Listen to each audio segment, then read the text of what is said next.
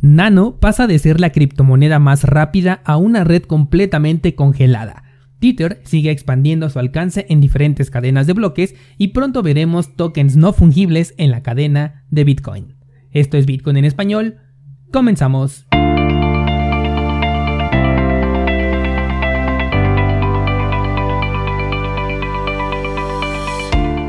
Hola, soy Daniel Vargas y esto es Bitcoin en español un lugar donde hablamos de la tecnología más revolucionaria desde la invención del Internet. ¿Crees que estoy exagerando? Ponte cómodo y déjame ser tu guía en un camino sin retorno, el camino a la descentralización.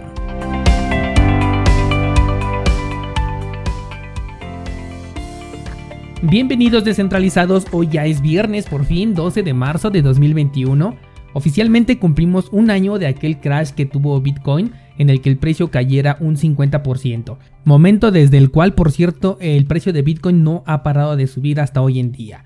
Ayer tuvimos un buen movimiento en el precio, eh, de hecho se quedó a solamente menos de 100 dólares para poder marcar un nuevo máximo histórico y eso me parece algo positivo. Muchas veces hemos visto cómo el precio eh, testea este máximo anterior toma un poco de fuerza y ya después supera ahora sí el nivel anterior eh, de máximo para continuar con su camino alcista. De hecho, en el análisis chartista, que bien sabes que no me gusta mucho, pero se le llega a conocer a esta figura como una taza con asa y es posible que eso sea lo que veamos en el corto plazo. Si es que estás buscando invertir una vez rota esta resistencia del máximo histórico, recuerda esperar a la confirmación del movimiento para evitar caer en una trampa para toros. Aunque bueno, el término correcto sería para reducir el riesgo porque no se puede evitar el riesgo a menos que no participes. Antes de pasar a las noticias, déjame contarte que ayer me estaba, bueno, estaba yo pensando el por qué los tokens no fungibles están cobrando mucha fuerza hoy en día.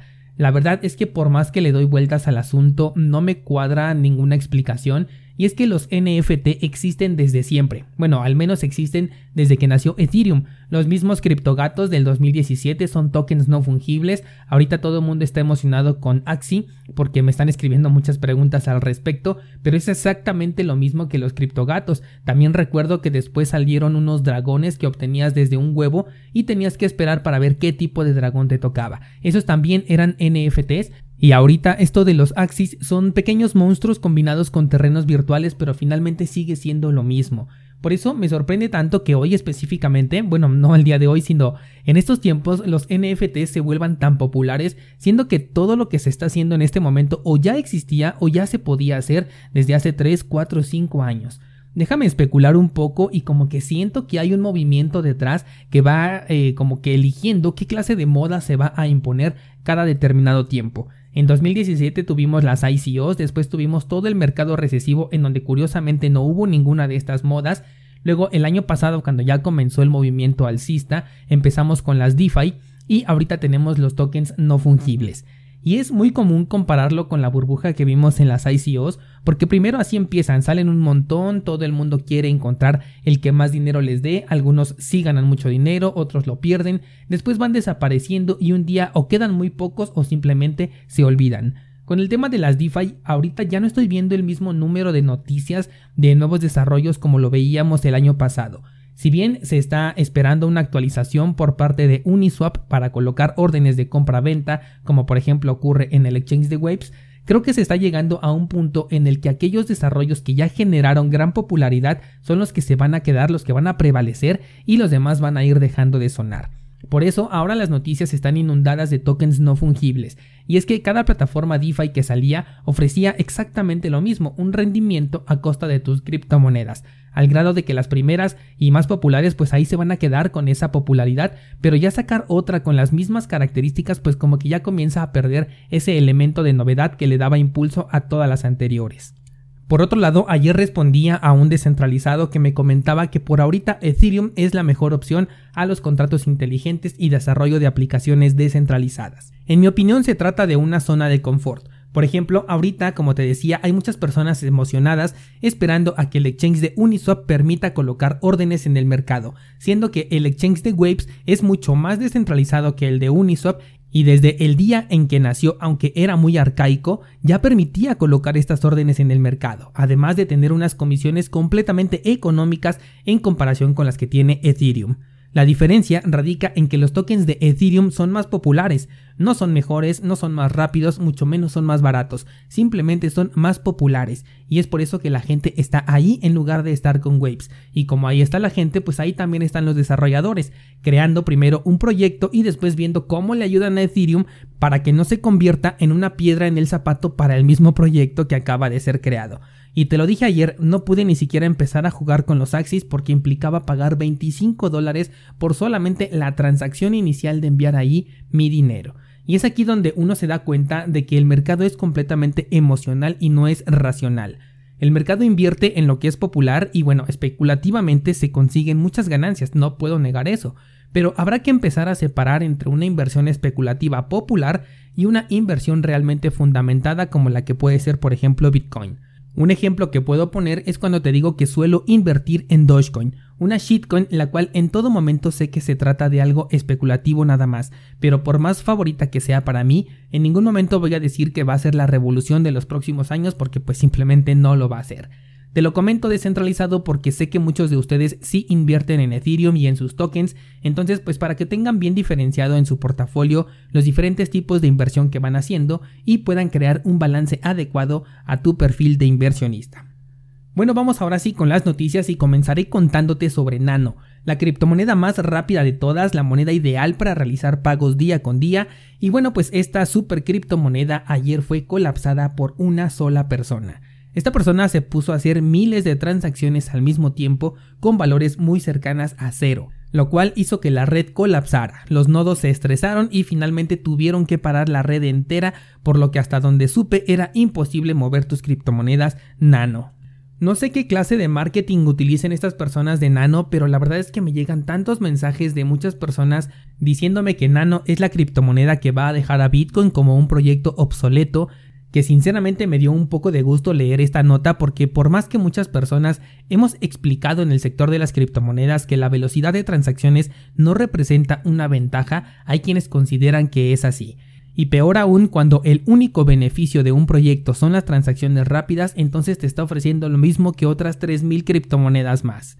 Recordemos descentralizados que la lentitud, entre comillas, de la cadena de Bitcoin es por diseño. Es porque así tiene que ser, no es por error, no es porque sea ineficiente, es porque está estipulado de esta manera y ahí está el porqué. Si fuera rápida se podría atacar de esta manera y más cuando no se tiene un costo, una prueba de trabajo para poder enviar esta transacción. Además, algo de lo que poco te he hablado es que Bitcoin en realidad no es lento, más bien la apreciación que tenemos del dinero es la que está mal. Cuando en Bitcoin hacemos un pago con la comisión adecuada, el mínimo para obtener una confirmación es de 10 minutos, y si esperamos por lo menos dos confirmaciones más, entonces ya tenemos una liquidación de ese movimiento, es decir, que ese dinero ya es irreversible. Con el dinero convencional tenemos la idea de que se hacen transacciones inmediatas y no es así. Si bien cuando hacemos una transferencia entre personas el dinero sí se acredita de inmediato, cuando realizamos un pago o peor aún una devolución ahí ya no ocurre lo mismo. Yo que acostumbro a hacer un listado de mis gastos cada semana, me pongo a revisar los movimientos de mi cuenta y es ahí donde me doy cuenta que de pronto hay cargos que se hacen en días que ni siquiera salí de mi casa. Y es ahí donde caigo en que apenas me están cobrando, o sea, liquidando aquello que pagué hace un par de días atrás. Eso quiere decir que el pago sale de mi cuenta pero se queda como pendiente y la liquidación ocurre hasta dos días después. Eso que en Bitcoin toma por lo mucho 30 minutos con una adecuada comisión, en el sistema tradicional puede tardar días enteros, solo que nosotros nos vamos con el puro cargo que se hace a nuestra tarjeta, que para efectos prácticos sería lo mismo que ver la transacción en la blockchain sin ninguna confirmación o en su defecto esperar por la primera confirmación.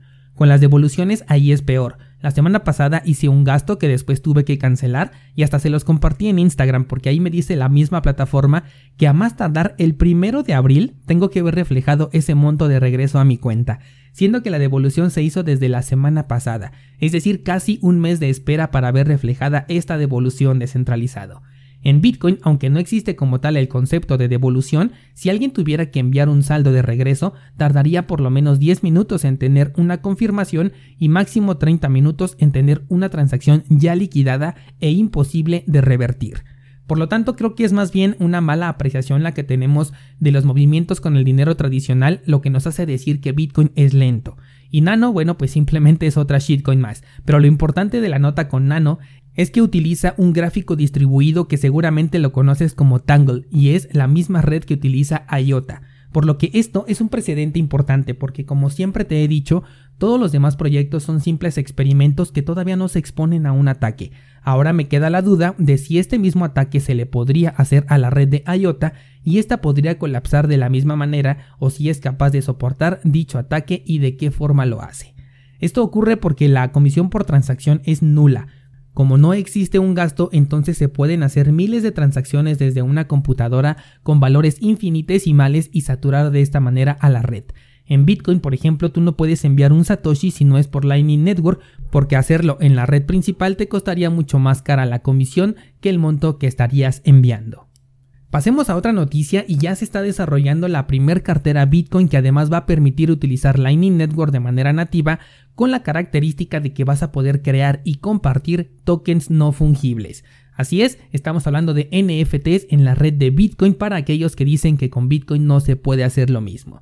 En este desarrollo se busca que se puedan utilizar NFTs con bajos costos, por eso es que va a utilizar Lightning Network, con lo cual no tienes que esperar confirmaciones de bloques ni tampoco vas a tener que pagar altas comisiones.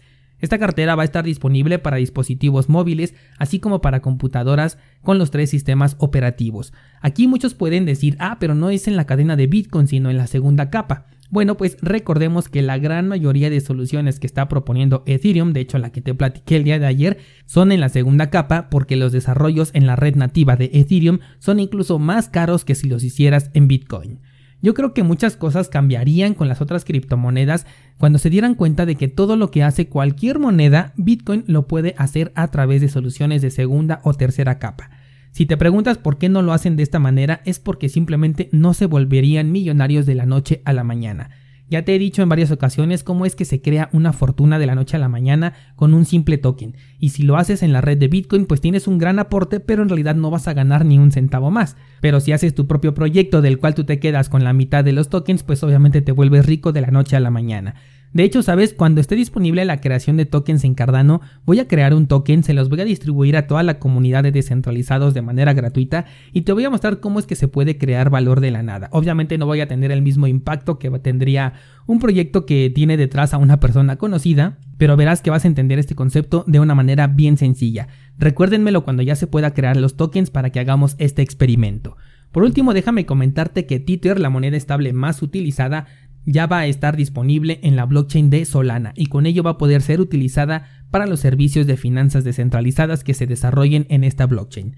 Tether ha sabido jugar muy bien sus cartas, la verdad, ya que para conservar el lugar de la stablecoin más utilizada casi siempre se desarrolla en las cadenas de bloques más populares e incluso tiene monedas estables con otras divisas como por ejemplo la libra esterlina, el euro y hasta el yen japonés. No dudo que cuando sea el momento veamos incluso a un Tether creado en Cardano. Y es que piénsalo, si tú ves a una nueva criptomoneda estable que nunca has manejado contra una que ya conoces de todos lados, pues te genera un poco más de confianza aquella que ya conoces y que ya tiene una reputación, sobre todo ahora que ya arreglaron sus problemas con los reguladores. Y bueno, pues hasta aquí por esta semana descentralizado ya está la publicación en Instagram con las cuatro monedas finalistas para el análisis de la próxima semana. Vaya que ahora sí me pusieron muchísima variedad de criptomonedas. Me sugirieron en total 46 criptomonedas distintas, pero bueno, siempre les pongo las cuatro que tuvieron un mayor número de votos para poder elegir a la ganadora. Y también déjenme sus preguntas en los comentarios o mándelas a mi Instagram porque el lunes toca sesión de preguntas y respuestas.